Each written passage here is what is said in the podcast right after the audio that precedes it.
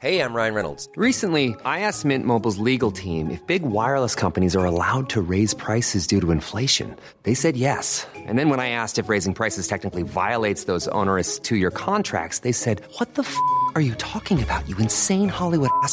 So to recap, we're cutting the price of Mint Unlimited from $30 a month to just $15 a month. Give it a try at mintmobile.com slash switch. $45 upfront for three months plus taxes and fees. Promo rate for new customers for limited time. Unlimited more than 40 gigabytes per month. Slows. Full terms at mintmobile.com.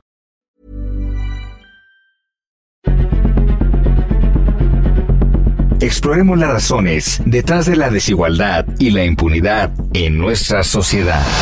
Contaremos casos y los explicaremos. Presentaremos aquellas historias que interesan a la gente. Esto es La Injusticia de la Justicia con Ricardo Rafael, Periodismo Judicial.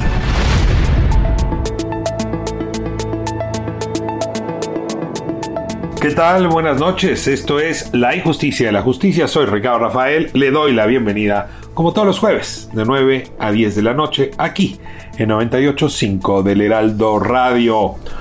Hoy eh, tenemos un caso más de fabricación de culpables. Este síntoma, lamentablemente, sistemático de nuestra justicia, que en lugar de detener a personas culpables, en lugar de encontrar las pruebas que permitan llevarlos a juicio, en lugar de imponer las penas que se justifiquen proporcionalmente con respecto a sus culpas, en realidad se fabrican a partir de la vida inocente casos poco para engañar al público y así justificar la paga que reciben policías, ministerios públicos, jueces y un conjunto de operadores de la justicia lastrados por la corrupción.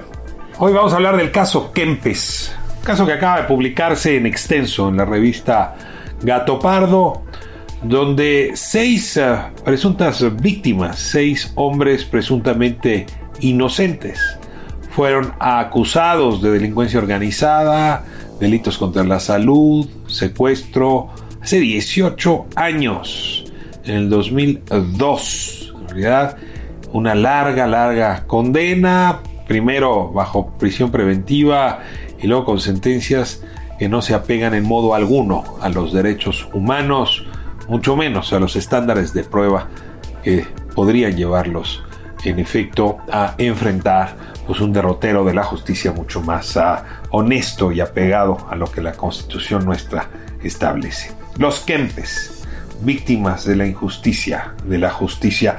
Este caso fue reporteado por un conjunto de alumnos de la maestría de periodismo del CIDE y hoy hemos invitado a una de estas periodistas, Luciana Weiner, a que nos hable del caso Kempes. Y luego le he pedido a José Antonio Caballero, él es doctor en Derecho por la Universidad de Navarra, profesor de el CIDE y también profesor de periodismo, eh, periodismo judicial, que nos hable de este papel que jugamos los medios de comunicación en esta estrategia de demagogia punitiva, pues que hace que personas pasen tantos años en la cárcel y que los jueces no se atrevan a liberarles, a pesar de conocer a fondo las debilidades de las acusaciones y de los casos. Es una conversación interesante, le agradezco mucho a Luciana y a José Antonio que nos acompañen. Abrimos la conversación. abrimos, eh, es la primera conversación de esta noche aquí en La Injusticia de la Justicia 98.5 del Heraldo Radio. Eh, tengo en llamada telefónica a eh, Luciana eh, Weiner. Luciana, gusto de saludarte, ¿cómo estás? Ricardo, qué alegría saludarte, muchísimas gracias por, por esta invitación y por este espacio. Bueno, pues mira, para quien no ha leído el reportaje, que por cierto se lo recomiendo muchísimo, ¿no? Libertad robada, el montaje de una banda de secuestradores en la revista Gato Pardo del mes de mayo, ¿verdad? Así es, así es, del anteúltimo número de Gato Pardo, ahí, ahí salió este reportaje. A ver, un resumen, Luciana, ¿de qué va este tema de los Kempes? Yo no lo tenía en el radar y mira que ando persiguiendo casos que me ayudan a entender las fallas de la justicia mexicana. ¿Cómo cayó en sus manos este, este tema de los Kempes? Bueno, Ricardo, lo primero que tuvimos fue el expediente, fojas y fojas y fojas, como ya lo sabes, de de amparos, de todo. Pensemos que es un caso que empezó en agosto de 2002. En ese momento, seis hombres fueron apresados ilegalmente. ¿Por qué digo ilegalmente? Porque no había orden de aprehensión. Entonces usaron como justificación, que también es una constante en este tipo de montajes, la flagrancia. Entonces dijeron que tenían cocaína todos casualmente en el bolsillo derecho del pantalón. Muy rápidamente ese cargo de cocaína se cayó, era evidentemente inventado, pero a partir de ahí surgieron los otros delitos por los cuales los acusaron, que fueron delitos en contra de la salud, delincuencia organizada y privación ilegal de la libertad. Déjame hablar de estos personajes. Era un empleado de Conagua, de la Comisión Nacional de Agua. Un asesor financiero en materia de afores y tarjetas de crédito. Un demostrador en un mercado. Dos actores en ciernes, ¿no? Que daban, ah, iban como extras en, ah, en programas de televisión. Y de pronto la policía del estado de Tlaxcala dice, esta familia entera son una banda de secuestradores. ¿Cómo ocurre que uno se vuelve de empleado de la Conagua a secuestrador o a pertenecer a una banda de secuestradores? Pues mira, Ricardo, justamente lo que planteamos en el reportaje es que le puede pasar a cualquiera. Sabemos que en un país en donde nueve de cada diez casos quedan en la impunidad, si agarran a uno o si piensan que agarraron a uno, pues no lo van a soltar. Esto es una familia, Osvaldo eh, y Hugo, que son hermanos, Sergio, que es el padre, José María Cirilo, el tío, Jorge, que es amigo de Hugo, y Ricardo, que es el novio de la hermana de Jorge. Entonces, es gente que se conocía desde antes, una familia y alguna gente llegada, seis hombres inocentes que pasan, como lo dices, de ser personas normales, comunes, que tienen trabajos comunes, a ser de repente señalados como una banda de secuestradores. O sea, lo que pasa es que los arrestan en diferentes lugares de, del Estado de México de la Ciudad de México en agosto del 2002 y los llevan directamente hasta la Procuraduría de Tlaxcala. En el medio lo que hay es tortura, golpes, gritos, malos tratos, como lo decíamos, ¿no? No hay orden de aprehensión, dicen que los agarraron en fragancia con, con droga en el bolsillo derecho del pantalón, lo cual evidentemente es, cocaína sembrada por los propios ministeriales. Entonces los trasladan a Tlaxcala, los torturan durante todo el camino. Osvaldo nos relató para este reportaje bueno, una serie de, torturas realmente indignantes. Cuando llegan a la Procuraduría de Tlaxcala, los siguen torturando toda esa noche y lo primero que hacen, Ricardo, es presentarlos ante la prensa como la banda Los Kempes, ¿no? Lo cual, pues como también sabemos, viola la presunción de inocencia. Entonces ellos llegan a la Procuraduría de Tlaxcala y después de ser torturados los presentan directamente ante toda la prensa local como una como una banda de secuestradores. Uno de los casos, de hecho, una de, las historias de, de estos, estos compañeros es realmente aterradora, ¿no? Ricardo, que es el novio de la hermana de Jorge, estaba en la casa cuando lo detienen a Jorge. Entonces él sale y dice, pregunta por qué se lo están llevando. Y le dicen, pues para que sepas por qué se lo están llevando, tienes que venir con nosotros. Entonces él los acompaña y lo agarran directamente. A partir de ahí queda apresado. De hecho, es, es curioso porque en uno de los reportes de la prensa local de ese momento aparece justamente que Ricardo grita, yo solo soy un familiar, vine a ver qué estaba pasando, no soy parte de, de los Kempes, ¿no? Ese nivel de, irrealidad tiene todo este caso. Entonces, a partir de ahí, los acusan de estos tres delitos que te comentaba, y en el 2005 se dicta sentencia de 77 años de prisión para cada uno. A ver, te, voy a detener aquí. ¿Hay algo de veracidad en estas acusaciones? ¿Algún elemento? ¿O todo fue un invento del actual Seido? Ah, en ese entonces se llamaba la Guedo, ¿no? La unidad especializada. Digo, porque estoy leyendo aquí las notas periodísticas que salieron en ese momento y por ejemplo, el periódico Reforma pues afirmó ¿no? que se trataba de una banda de secuestradores que eh, eh, habían cobrado plagios por hasta 12 millones de pesos, o sea, una banda muy rica, ese dinero se les podía probar. Supongo que había víctimas, ¿no? Que señalaron a los Kempes, supongo que había evidencia de que estuvieron en el lugar del secuestro. Es decir, ¿hay algo, algo, algo que no sea ficción en esta historia? Lamentablemente nada que se, que se pueda probar, Ricardo. Todas las pruebas que se presentan son obtenidas bajo tortura, es decir, a muchos de estos de estos compañeros los hacen grabar, hacen grabaciones cuando los estaban torturando y les dicen que digan secuestro, dinero, este tipo de cosas. Esa es una de las pruebas obtenida bajo tortura y grabada ahí mismo en la, Procuraduría de Tlaxcala. Las dos víctimas, estas dos víctimas, estas Irma Rugerio Pérez y Rafael Armas Luna, fueron los secuestros que se le atribuyeron a la banda Los Kempes. Por ejemplo, Irma Rugerio Pérez, cuando va a la Cámara de Gestal para hacer el reconocimiento, dice, yo no reconozco a nadie. Y entonces le dice, no, pero tienes que señalarlos porque si no van a quedar libres, porque si no, estas dos personas habían sido secuestradas en el 2001.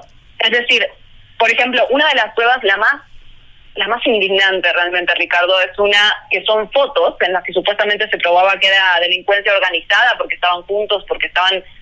Y eran fotos de una fiesta familiar que había ocurrido hacía dos o tres meses. Ese nivel de realidad tiene este caso. Todas las pruebas son obtenidas mediante tortura. Los, la mayoría de ellos ni siquiera había estado en Tlaxcala. Ni siquiera. Ni siquiera Ahora, habían ¿por estado qué en Tlaxcala. ponen a esta familia? O sea, sí te tengo que hacer la pregunta porque, pues, eh, cuando la autoridad me ha tocado observar, ¿no? Inventa una banda o inventa eh, delitos, en realidad eh, lo que está tratando es de ocultar, de ofrecerle impunidad a quien sí cometió el delito. Es decir, no es que yo voy y tomo, déjame ponerlo como hipótesis, ¿no? A un hombre eh, de nombre Osvaldo Rodríguez, eh, porque sí, sino porque Osvaldo me va a servir para que la autoridad no persiga al verdadero secuestrador. Y luego, pues la siguiente pregunta es, ¿por qué Osvaldo y no yo o no tú? ¿Tienes alguna pista por qué los Kempes, eh, voy a utilizar el lenguaje coloquial, por qué fueron puestos, por qué pusieron a los Kempes y no a otras personas? Mira, la pregunta que hace Ricardo es realmente la reina de las preguntas y se la hemos hecho a Agustín Acosta, que es su abogado, se la hemos hecho a la Comisión Mexicana de Defensa y Promoción, que también acompaña este caso, y lo cierto es que no sabemos por qué ellos. Lo que sí sabemos, Ricardo, es que en ese momento en Tlaxcala había una ola de secuestros brutal, había, digamos, delincuencia que iba en aumento, y que los empresarios de Tlaxcala estaban realmente enfurecidos con las autoridades porque sus familiares eran parte de las víctimas del secuestro.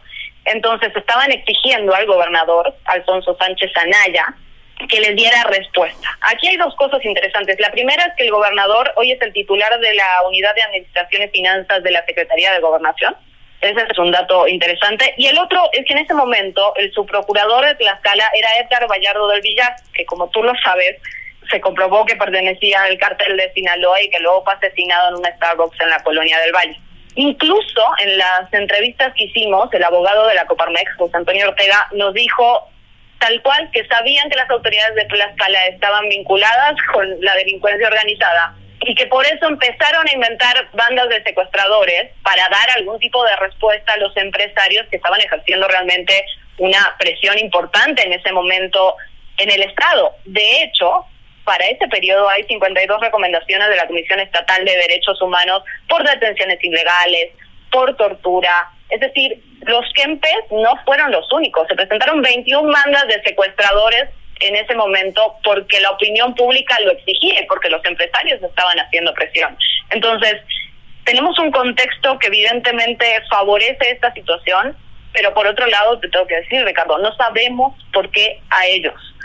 La única pista, el único hilo que hay por ahí es un teléfono que Osvaldo justamente compra de segunda mano en un tianguis y que a partir de escuchas ilegales eh, las autoridades dicen que había llamadas de ese teléfono para realizar las extorsiones. Entonces la única pista que los abogados pudieron encontrar es esa, tal vez, este teléfono de segunda mano que por una absoluta mala suerte terminó en manos de Osvaldo. Pero lo cierto es que no sabemos por qué ellos, y seguramente no lo vamos a saber, pero sabemos que ese contexto en Tlaxcala necesitaba de respuesta por parte de las autoridades. Ahora, y sabemos que el subprocurador estaba con, con el narcotráfico, ¿no? Ahora, Sí. este es un delito federal, por lo tanto, participan las autoridades federales. Y aquí, Luciana, pues viene eh, la necesidad de ubicar responsables en el tiempo. En el tiempo, en 2002, eh, Genaro García Luna era la cabeza de la Agencia Federal de Investigación. Es un hombre que ahora se ha vuelto muy popular en Estados Unidos, pero lleva rato siéndolo en México. Entre otras razones porque pues se le cachó eh, fabricando más de un caso. Está el caso Casés, está el caso Wallace, ¿no? Y están otros parecidos. el caso de las uh, indígenas uh, ñañú, Teresa, Jacinta y Alberta, ¿no? Un poco, uh -huh. un poco después. Yo, yo, te preguntaría si este caso, el de los Kempes, cabe ubicarle, perdón que me ponga en tono periodístico, eh, dentro del paquete eh, Genaro García Luna Productions, producciones de Genaro García Luna. Bueno, creo que en parte, evidentemente, sí tiene que ver con eso. De hecho, el abogado ahora de, de esta familia, Agustín Acosta, pues mismo, es el mismo abogado que sacó a Florence Café. Lo que nos decía la diferencia, o sea, el caso realmente es muy parecido al de Israel Vallarte y Florence Cassés. Nos decía que tiene muchos elementos iguales. El único problema es que ya no se accede a la Suprema Corte de Justicia con tanta facilidad y por eso eh, la presión periodística en este momento es importante porque las instancias que quedan ya no son muchas. Pensamos que, que vienen así casi 20 años con este caso. Hay tres personas que continúan presas en este momento, que es Sergio, que es el padre de Osvaldo, y Jorge y Ricardo, que llevan, bueno, 19 años en prisión, que no los han podido sacar a pesar del esfuerzo, debo decirte, realmente increíble que han hecho los abogados, la comisión de defensa y promoción, los familiares, la lucha de los familiares, Ricardo, durante todos estos años ha sido realmente para sacarse el sombrero, pero no han, han conseguido que a Osvaldo lo, lo absolvieron de los cargos, ya se quitaron los delitos de delitos contra la salud y delincuencia organizada, pero el de privación ilegal de la libertad todavía todavía es el que pesa contra Ricardo, Jorge y Sergio que siguen en prisión. Entonces, es decir, sí tiene que ver con, con toda esta producción que decías. Y por otra parte, lo que es interesante es que si bien es un delito federal, por ejemplo, si, si realmente había cocaína en los bolsillos de estas personas, es un delito federal, pero ellos lo llevaron hasta Tlaxcala. Entonces, el contexto estatal en ese momento me parece que también es fundamental. Y creo que por otra parte sí demuestra de un sistema de justicia que está profundamente roto, Ricardo. Y tú lo sabes mejor que nadie. Ahora, déjame eh, poner un componente en la mesa, porque la verdad estos policías corruptos, estos funcionarios que hicieron carrera a partir de las producciones, de los guiones cinematográficos que nos pasaron, los jueces a quienes les tembló la mano, ¿no? los ministerios públicos que sembraron pruebas, son parte de la injusticia y la justicia, ¿no? No, no lo voy a negar. Pero hay un actor insuficientemente analizado. Luciana, somos tú y yo, los medios de comunicación. En cada uno de estos casos se requiere de medios de comunicación comprometidos en divulgar la mentira. Si no, no funciona la fórmula. Sea, no basta con inventarte una producción. Esta es una televisión que está entrando a las chinitas en el caso Casés, Vallarta, ¿no? Requieres una nota del periódico Reforma, ¿no? Diciendo que detuvieron una banda y que estas personas acusadas se embolsaron 12 millones de pesos cada uno. Si no está la televisora, si no está el medio, esto no funciona. Y yo sí tengo la impresión de que más de un colega sigue siendo cómplice profundo de estas ficciones sigue defendiendo. Yo a veces creo que cobran, no, no te lo puedo asegurar, pero a veces hasta creo que cobran por transmitir estas noticias falsas. Y en este sentido, pues sí llama la atención que de pronto un grupo de estudiantes de periodismo, porque pues en realidad son estudiantes de la maestría de periodismo del CIDE, eh, donde tú estás uh, inmersa, se hayan dedicado justamente a este caso y ya lo habían hecho antes, ¿no? Este, esa misma maestría produjo aquel reportaje formidable de del caso de las dos güeras, ¿no? Que se publicó en, en Nexos. Eh, hay un trabajo también importante al propósito de Ayotzinapa. Y entonces, pues déjame, te lanzo la pregunta, ¿no? Frente a medios corruptos y cómplices de esta circunstancia, ¿se puede hacer algo? ¿Este tipo de investigaciones crees que realmente abran camino, cambien las cosas, modifiquen la realidad? Lo que dice Ricardo me parece fundamental. En este momento es necesario hablar de corresponsabilidad y sobre todo la responsabilidad que tenemos como medios de comunicación de entrarle a estos temas, de ser realmente un contrapeso del poder y de estar sobre todo a servicio de los lectores, de las audiencias. Esa es nuestra verdadera responsabilidad, aunque por la historia de los medios en nuestro país muchas veces eh, se corre el eje. La maestría en periodismo eh, sobre políticas públicas del CIDE, tú lo sabes, tú lo sabes muy bien, realiza la verdad una labor muy interesante en este sentido. En el taller de periodismo judicial que, que da Carlos Push y Antonio Caballero, agarran este tipo de expedientes y hay algo que ellos repiten que a mí me parece muy importante, que es todo está en el expediente. Y muchas veces como periodistas nos vamos con el comunicado de prensa, nos vamos con lo que nos dijo el de comunicación, nos vamos con el tip que nos pasó, que son importantes. Pero si hay un expediente, Ricardo, y tú lo sabes, si hay un expediente, todo está ahí. Y realmente al hacer una, una lectura exhaustiva de los, eh, de los expedientes encontramos cosas que parece irreal que estén volcados en un papel. Y creo que esto fue lo que nos pasó con este, con este caso en particular. A medida que fuimos leyendo, fue creciendo, fue creciendo el enojo, fue creciendo la incredulidad de cómo un caso así se sostuvo 20 años, cómo todavía hay gente, hay, hay tres hombres presos por un caso que es completamente insostenible. Y ahí voy a la otra parte de lo que mencionabas. En este momento creo que es responsabilidad de los medios de comunicación de acompañar este tipo de, de casos, de exponer, de exponer cómo el sistema sistema judicial en lugar de protegernos muchas veces pues son los propios son los propios opresores entonces creo que lo que dices es fundamental el taller de periodismo jurídico del CIDE hace esta labor y creo que todos como periodistas tenemos que sumarnos a este trabajo de ir un poquito más allá, de no irnos siempre con la nota diaria, de no irnos siempre con lo que dice la autoridad. Ahora, Porque muchas veces esa información no es cierta. Ahora, tenemos par de vicios, déjame ponerlos así en blanco y negro. El primero es que durante mucho tiempo no fuimos a preguntarle nada a la contraparte, ¿no? O sea, nos tragamos completito la voz de Isabel Miranda en el caso Wallace, ¿no? Nos tragamos completito la voz de Alejandro Martí en el caso de su hijo. Por eso había dos bandas distintas y dos güeras, ¿no?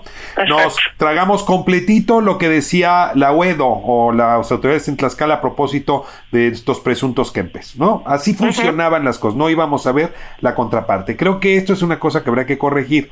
Pero el tema más delicado, y lo dijiste casi respirando hondo, es que los expedientes están diseñados para que solo, solo, solo las autoridades los entiendan. O sea, cuando tienes expedientes de 70 mil páginas, o sea, a mí me tocó justamente en trabajar con la clínica eh, del CIDE, ¿no? que se dedica no solamente a divulgar estos casos, sino a investigarlos, incluso hasta defenderlos. Eh, eh, un caso donde hubo que traer eh, el expediente de Chiapas a la Ciudad de México y pesaba 10 toneladas el expediente. están diseñadas para que no podamos hacer esta investigación. ¿Cómo hacer para quitarnos la pereza y echarnos un clavado en ese monstruo de tomos, asumiendo que, como dices tú, ahí está la verdad de los hechos? Pues creo que como periodistas, y creo que aplica para todo, preguntando primero sacándonos la pereza, ¿no? Primero entrándole a estos temas, aunque son difíciles, aunque son frustrantes. Evidentemente, estuvimos un año trabajando con este expediente, hubo momentos de frustración absoluta, ¿no? Pero tenemos la herramienta de la inquietud. Entonces, cuando nos topamos con cosas que nos resultan incomprensibles, pues creo que tenemos que acudir a los abogados lisa y llanamente y creo que es lo que hicimos con este con este expediente. Lo leímos lo leímos lo leímos nos enfrentamos ante la frustración de evidentemente un lenguaje que está pensado para excluir al ciudadano. Angulo Cruz decía algo muy interesante que decía que estaba que el lenguaje jurídico estaba pensado para excluir al ciudadano de la justicia lo cual me parece brillante y desolador. Pero y luego preguntas cuando te topas con algo que no que no sabes por dónde, que no le entiendes, que no llegas al fondo, creo que la herramienta siempre es la pregunta, acercarse a, los especialistas en el, en el tema, a los abogados, a la gente que se ha dedicado su vida a estudiar este tipo de temas y preguntar, pero sobre todo es una cuestión de informarnos, una cuestión de educarnos. Como periodistas a veces ah. nos quedamos en un mismo plano y no vamos un poco más allá y saber que tenemos que seguir estudiando quizás toda la vida para hacer cada vez un periodismo que sea realmente un contrapeso y que sea un servicio para los demás. Pues Luciano, para lo que pueda servir, aquí está este espacio radiofónico, gracias al Heraldo Radio, todos los jueves, de 9 a 10 eh, de la noche, justamente para mostrar estos ejercicios de investigación periodística tan notables como el que se publicó en la revista Gato Pardo, la libertad, libertad robada, el montaje de una banda de secuestradores, los supuestos Kempes. Tengo a Luciana Weiner conmigo, una de las periodistas que justamente se metió de cabeza en esta investigación. No sabes cuánto te agradezco que la hayas compartido con eh, la audiencia. Y en un momento más voy a seguir hablando de pues esta tarea ingrata pero fundamental de los periodistas para seguirnos formando, porque los desafíos que nos pone la realidad pues superan por mucho nuestras capacidades, no importa cuán capaz se asuma uno. Luciana, muchísimas gracias. Muchísimas gracias a ti, muchísimas gracias al Heraldo Radio también y sigamos sumando más a críticas para acompañar este caso que está en las últimas instancias y que hay tres hombres que todavía todavía no han recuperado su libertad. Gracias, Ricardo, enormemente. Gracias, Luciana. La justicia, con J mayúscula, continúa por lo general siendo injusta en nuestro país. Esto es La injusticia de la justicia con Ricardo Rafael.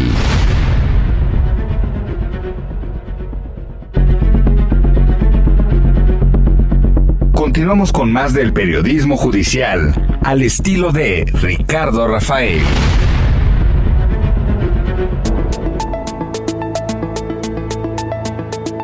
Estamos de vuelta en la injusticia de la justicia. Le he pedido a José Antonio Caballero, él es doctor en Derecho por la Universidad de Navarra, eh, tiene maestría en Derecho en la Universidad de Stanford y ah, pues ha sido un actor fundamental en el programa justamente de Derecho del Centro de Investigación y Docencia Económica. Es un programa que además se ha ligado con la formación de periodistas, entre otros temas, a partir de la maestría profesionalizante en periodismo. Y, ah, y, bueno pues le tocó justamente coordinar este trabajo que hizo la última generación de maestría en el CIDE sobre el caso Kempes hablamos hablamos hace un momento con Luciana eh, Weiner sobre este, este asunto. Y creo que Tony Caballero como se le conoce en las aulas nos puede ayudar muchísimo a entender la dimensión y la importancia de este caso. Tony, qué gusto, qué gusto tenerte aquí en La Injusticia y la Justicia 98.5 del Heraldo Radio. Hola Ricardo, muchas gracias por la invitación y, encantado. Y, sobre todo empezar por reiterar que este es un trabajo de los alumnos. ¿no? Eh, Carlos Puch lleva un poco el tema de, ir construyendo, digamos, la, labor editorial. Los periodistas tienen sus, sus lenguajes y yo voy apoyando en las dudas jurídicas y sí, de alguna manera también escogiendo un poco el caso original. Déjame comenzar con, con una primera reflexión, porque pareciera una cosa natural que especialistas en derecho, operadores del derecho y periodistas trabajen juntos, pero tengo en mi haber que no ha sido una mancuerna común, más bien es la excepción. Con mucha frecuencia, más bien los medios consumimos filtraciones, partes del expediente que se nos entregan, les damos amplia difusión. Por cierto, somos responsables en mucho sentido de la demagogia punitiva. Y luego al final, cuando se demuestra que algunos de estos casos son falsos o fabricados, como el caso de los Kempes, Tony, pues los periodistas no pedimos ni disculpas ni perdón, ¿no? Simplemente damos vuelta a la página y tomamos el siguiente expediente que nos vaya a permitir con sensacionalismo hablar de la justicia. La verdad, el caso Kempes tuvo del lado de la prensa un acompañamiento muy nocivo y pues antes de hablar del mal que hicieron los jueces y los abogados y pues estas víctimas que llevan más de 18 años en una situación muy irregular, sí te quiero preguntar abierta y directamente, los medios hacemos daño mucho daño cuando no somos serios en la cobertura de estos expedientes penales, Tony. Sí, mira, yo, yo, yo estoy de acuerdo completamente con lo que dices. voy, a, voy a decir algo que puede sonar muy naif, pero, pero que cuando lo mencionas yo creo que se subraya un poco esto. Son relaciones completamente instrumentales. No son relaciones de colaboración, sino son relaciones instrumentales. de los periodistas con los abogados. Exacto el, abogado, el procurador, el juez va a filtrar lo que le interese. Y, a veces quizá el duelo es que del lado de la publicación se va a tratar de privilegiar, digamos, el ángulo que se entiende más, tal vez consumible, eso es más, digamos, del lado de los periodistas, no me quisiera poner allá. Pero, pero no son relaciones, digamos, que estén necesariamente enfocadas a algo muy productivo o algo de un poquito más largo plazo. Normalmente son golpes de muy corto plazo y eso nos genera esos efectos. Claro, las procuradoras cuando quieren anunciar que están haciendo algo, pues qué mejor que anunciar que acaban de circular una banda de secuestradores y no importa quiénes son. La, la nota es que ya desarticulaste a alguien, ¿no? Ah. Ese es ese es quizá el punto. Y para los abogados también, ciertamente hay un uso instrumental cuando te conviene filtrar ciertas notas, cuando te conviene permanecer en silencio, y, es un juego que va y viene. Tony, uno de los temas más delicados es, es la fabricación. Yo te iba a decir de casos, pero para ponerle en el territorio del periodismo, la fabricación de notas. 18 años después, ustedes hablan con periodistas que ahora su tarea ha sido desmontar la fabricación. Y yo aquí es donde quiero centrar la siguiente pregunta. ¿Qué tan común, desde tu perspectiva, desde tu experiencia, es la fabricación de culpables o de casos? Y pues de una vez, ¿y qué tan común es la complicidad de los medios con esa fabricación? ¿O cómo se da esa complicidad? Mira, básicamente la fabricación es algo que ocurre todos los días. Eh, y aquí creo que vale la pena hacer una pequeña introducción, Ricardo. El, el sistema, digamos, de, justicia penal o de procuración de justicia penal y seguridad pública en nuestro país es un sistema muy violento. Y cuando digo muy violento, no, no, no, no, estoy diciendo naif, es, el monopolio del ejercicio de la función de poder del Estado y tiene que ser violento. Pero cuando dices muy violento, quiere decir que es un sistema que te ataca, te detiene, te, te, te, golpea, te tortura, te siembra pruebas, te, eh, las intervenciones que vemos, simplemente cuando detienen a alguien, en, en, el reportaje se ve con mucha claridad estas detenciones, donde los detenidos no saben si los están secuestrando o los están deteniendo. Esta, esta relación de, de, de hiperagresividad de la autoridad es altamente problemática. Ahora bien, Adicionalmente, junto con esta violencia, hay altos niveles de una cultura de eficacia muy artificial que nos trata de hacer ver que cuando hay un sujeto detrás de la reja, ya se hizo justicia. Y entonces el incentivo que tienen para colocar a quien sea detrás de las rejas e inventar una historia es altísimo, porque además el escrutinio que va a haber sobre eso es prácticamente nulo, con lo cual te genera una ecuación perfecta. En el reportaje, el caso de Ricardo en particular, te lo, te lo demuestra completamente. Ricardo está acudiendo a una conferencia de prensa de así detenido y con un empujón lo colocan dentro de la fotografía de toda la banda desarticulada. Creo que, creo que eso te dice perfectamente bien este modus operandi. El, el problema, Ricardo, es que esto es, utilizando las palabras de Juan Méndez en 2014, esto es sistemático.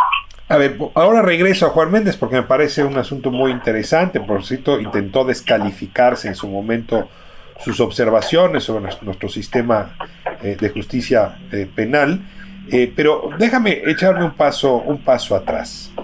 Hace un momento dijiste una frase, es común y corriente ver la fabricación. Y yo inmediatamente me preguntaba, si es común y corriente en los sistemas eh, de justicia del mundo y particularmente eh, en los sistemas de investigación policial, en los sistemas relacionados con eh, la procuración de justicia, es decir, la, integración de, la evidencia para presentar un caso. y, y, yo supongo que sí, ¿no? Supongo que los policías italianos o los policías en Turquía y supongo que hasta los fiscales, pues se visten de gloria cuando por fin tienen un responsable.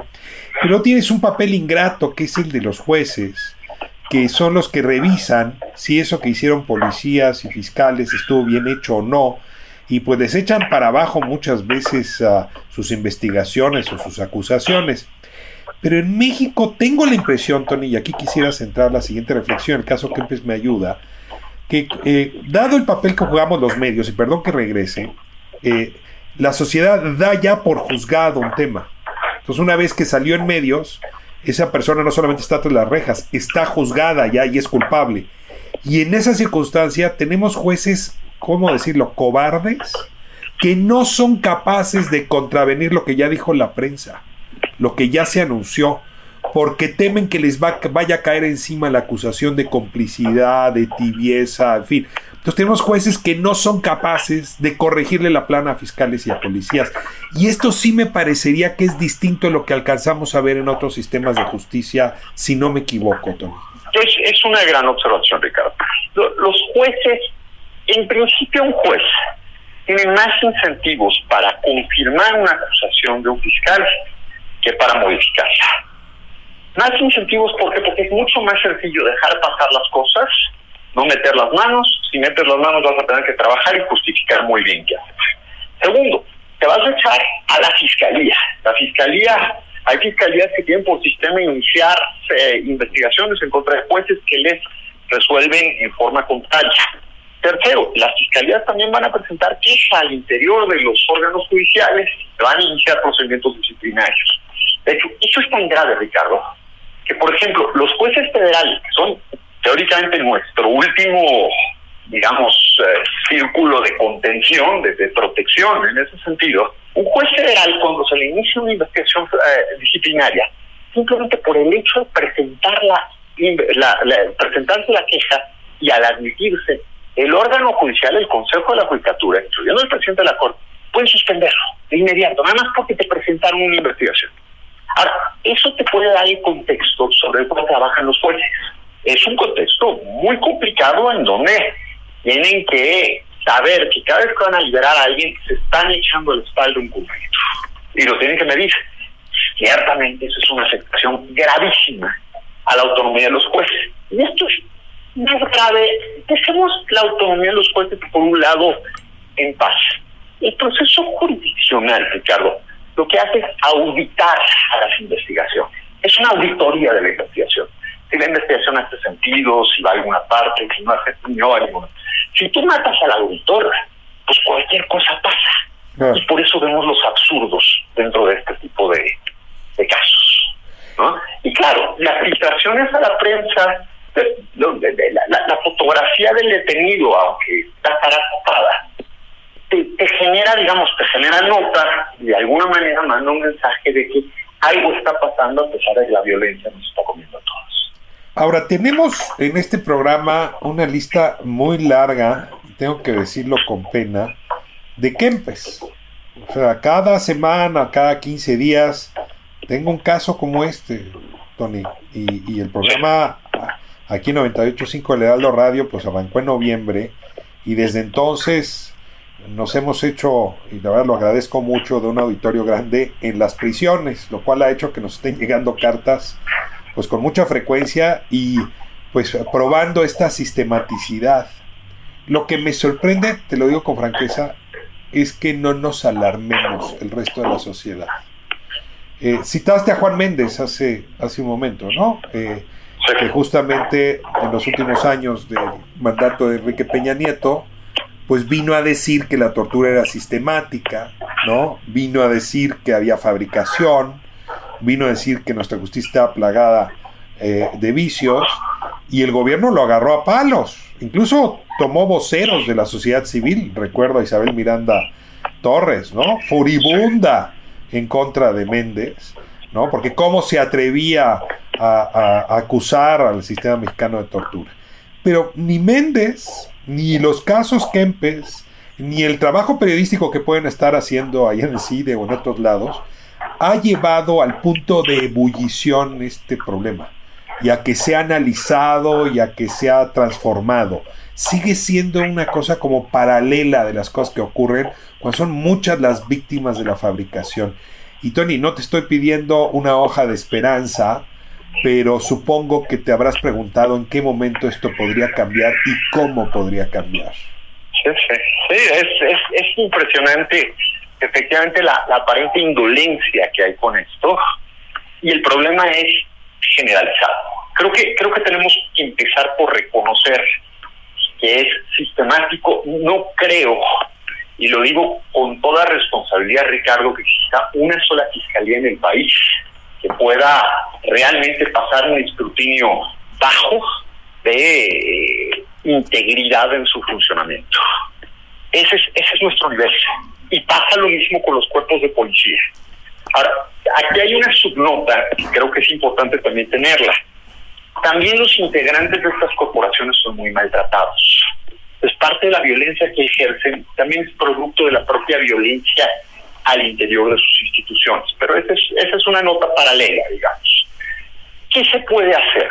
Me, me, me parece que la mejor manera de trabajar y de dar a conocer y de, de, de tratar de modificar esta situación es precisamente con la transparencia, la publicidad.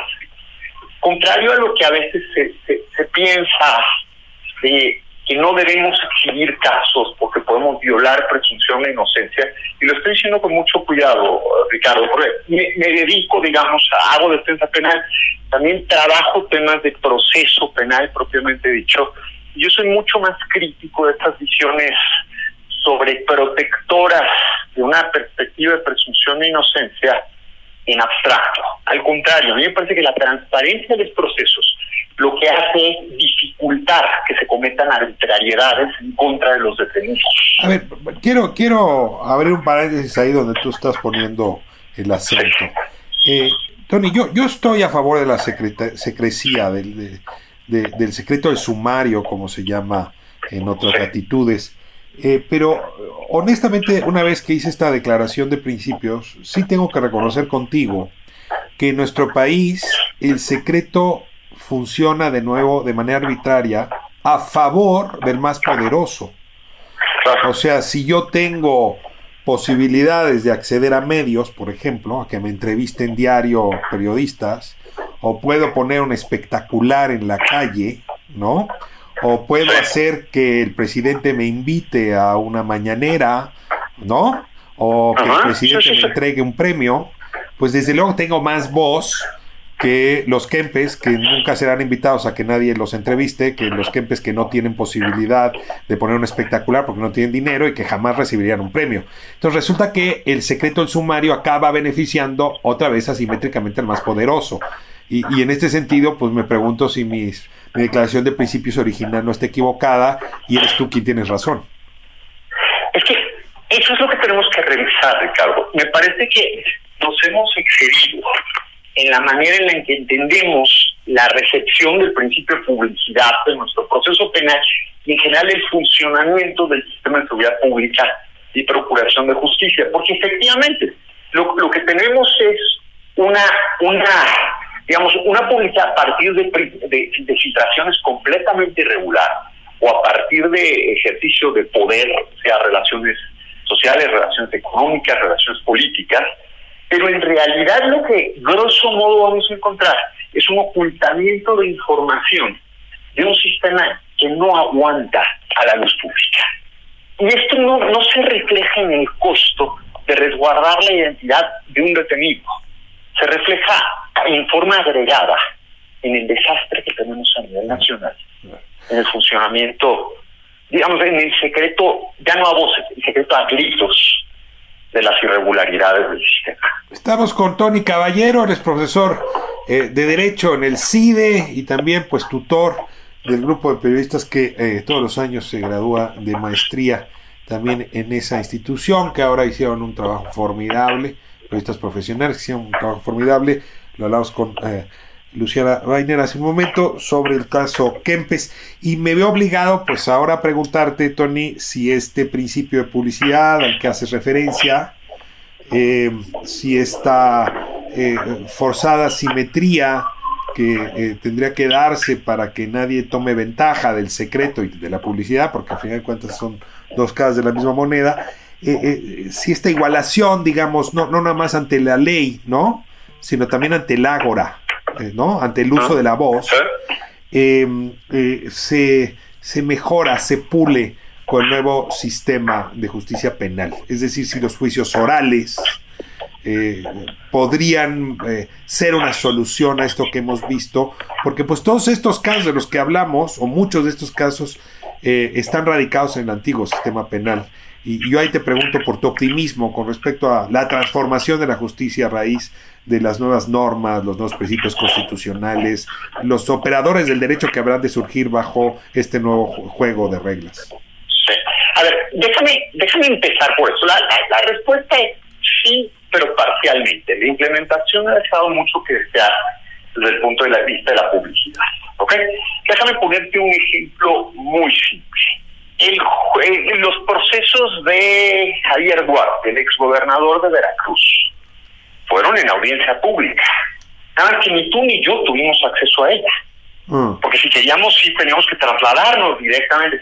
¿Cómo- ¿Cómo es posible que un proceso no solo público o de interés público, sino de interés publiquérrimo, si me permites la expresión, tenga que estar resguardado en esas condiciones? Ahí es donde los absurdos de la implementación de la publicidad con estos límites y salvaguardas se vuelven muy costosos porque tampoco podemos ver si la acusación está bien formulada o no, si la capacidad de los fiscales es adecuada, o si el señor Duarte efectivamente es inocente.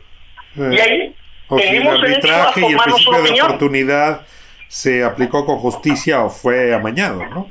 Exactamente, exactamente, y no lo sabemos, Ricardo, no lo sabemos ni tú ni yo. Lo sabe Arturo Ángel, que hizo una estupenda cobertura de eso, Sí. pero, pero dependemos de vías indirectas, y eso es absurdo. Ahora, déjame regresar un poco a ese punto de la publicidad. Si los chavos del taller de periodismo hubieran decidido entrarle al asunto de los clientes sin entrar en contacto con la defensa, les hubiera sido imposible obtener información sobre el proceso. Mm.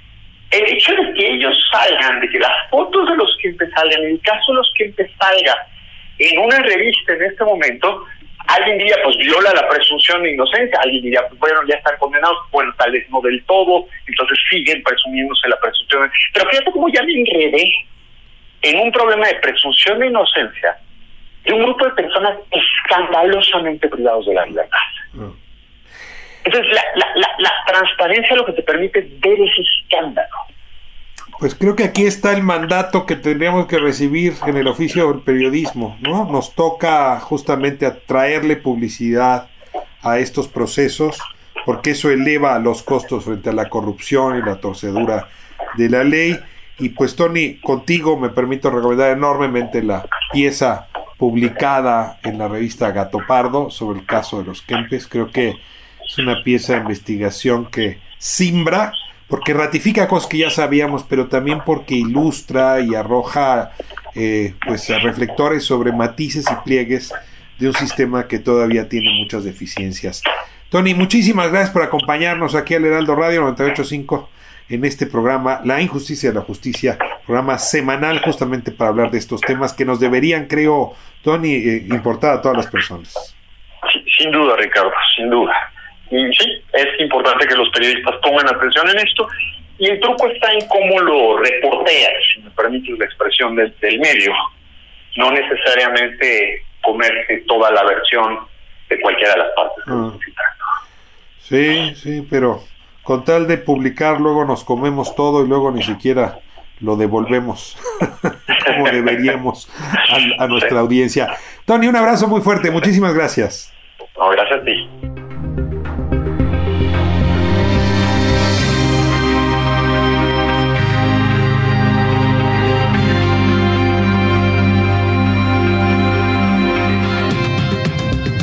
Pues con esta entrevista con José Antonio Caballero cerramos, cerramos la injusticia y la justicia, esta edición todos los jueves aquí en el Heraldo Radio 98.5 sobre estos temas que tendrían que importarnos a todos y a todos porque cuando una injusticia así puede ser fabricada a cualquiera nos puede tocar en algún momento ser alguno de estos ingenuos que se pasan 18 años en la cárcel creyendo que la justicia, que los jueces, que los fiscales, que los policías van a hacer un día un trabajo honorable. Y digo ingenuos porque todos somos ingenuos ante un sistema como el que tenemos en México que tritura vidas, que tritura familias enteras, como es en el caso de los supuestos Kempes. Este fue el tema. Hoy le agradezco muchísimo a Luciana Weiner y a José Antonio Caballero que nos hayan brindado su conocimiento para explorar este caso y también a la revista Gato Pardo que publicó la investigación desarrollada los alumnos de periodismo del CIDE y que permite abrir de par en par las puertas para estudiar este caso. Próximo jueves, aquí a las 9 de la noche, 98.5 del Heraldo Radio.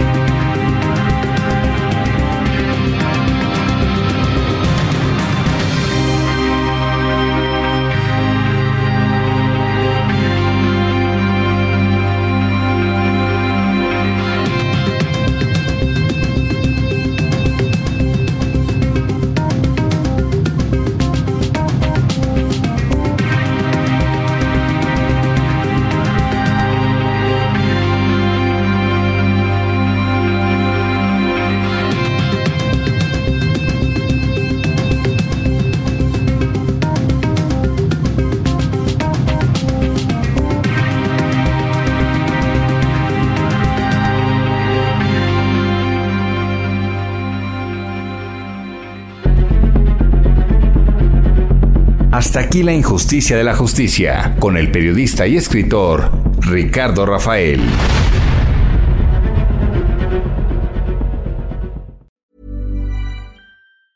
Hi, this is Paige from Giggly Squad, and I want to talk to you about Splash Refresher and my water intake. Okay, so you guys obviously know that I'm a hydrated girly, but sometimes when you drink that much water, it starts to just taste bland, and you're just like, I need something to spice it up. That's why I love Splash Refresher. It has zero sugar, zero calories, and it's a splash of sweetness. And they come in five different flavors. They're so good. Wild berry, acai grape, pineapple mango, lemon, and mandarin orange. My favorite is the wild berry because I just I just love a berry. So if you're like me and you're drinking water all day, then try Splash Refresher. It's going to absolutely change your water game and it's good for you.